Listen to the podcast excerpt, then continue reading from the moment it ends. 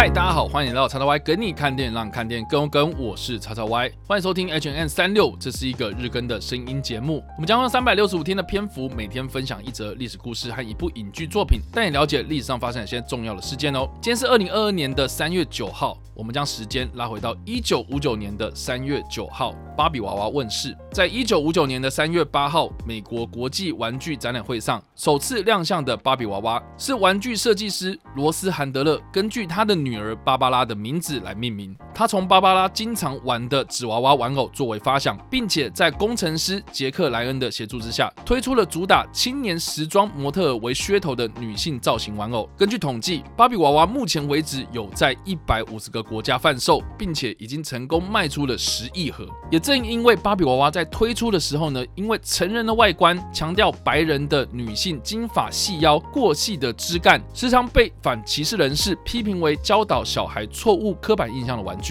事实上，芭比娃娃的外形呢，随着时代的潮流有不同的调整。今天我们所见到的芭比娃娃，并非是当初在一九五九年的最初样貌。它的腰围从千禧年之后呢，有特别的加宽调整。值得一提的是呢，芭比娃娃和它的相关产品的标准比例是一比六，也就是真人尺寸缩小六倍的意思。这种比例被称作是玩具尺寸，也就是 play scale，是今天的玩具公仔标准化之中最大号的大小。若是根据这样的数据来推测，芭比在放大成正常人的大小的时候呢，大概是欧美模特儿的一百七十五到一百八十公分的身高，三围是三十五、二十、三十二点五。也正因为芭比娃娃的生产公司。美泰尔公司在近年来，为了要朝向多元化种族和多角商业经营，在一九六零年代之后，推出了不少跟芭比相关的人物，也就是芭比的好朋友们。当然呢，也包括了在一九六一年登场的男友肯尼。有趣的是呢，美泰尔官方在二零零四年宣布芭比和肯尼两个人分手，但是过了七年，也就是在二零一一年宣布复合。而后来芭比也推出了相关的影视作品，包括了三 D 动画，里面还出现了一些。美洲原住民身份的泰瑞莎，或是非裔的女孩丽奇，澳洲人桑莫等等的角色。值得注意的是呢，在二零零三年的九月，沙乌地阿拉伯宣布禁止贩售芭比，原因是因为芭比过于暴露的穿衣风格，并不符合伊斯兰教的教义。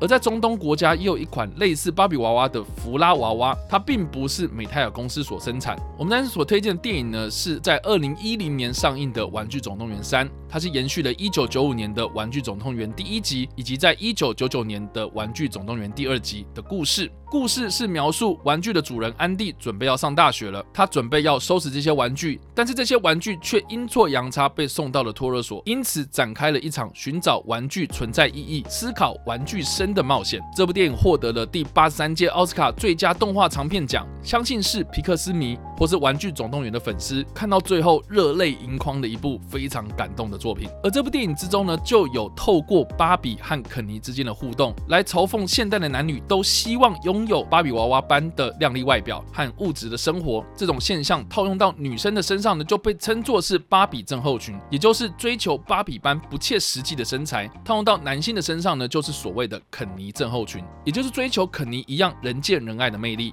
这种现象并非是局限在青春期的少男少女，而是适用在任何的年龄层。不知道在你的身边有没有类似这样子的芭比或者肯尼呢？好了，以上呢就是我们今天所介绍的历史事件——芭比娃娃问世，以及我们所推荐的电影《玩具总动员三》。不知道大家在听完这个故事之后有什么样的想法，或是没有看过这部电影呢？都欢迎在留言区帮留言，或在首播的时候来跟我们做互动哦。当然呢，如果你喜欢这部影片或声音的话，也别忘了按赞、追踪我们脸书粉丝团、订阅我们 YouTube 频道、IG 以及各大声音平台，也不用在 Apple p o c k e t 三十八里上留下五星好评，并且利用各大的社群平台推荐和分享我们的节目，让更多人加入我们的讨论哦。以上呢就是我们今天的 HN 三六希望你们会喜欢。我们下次再见，拜。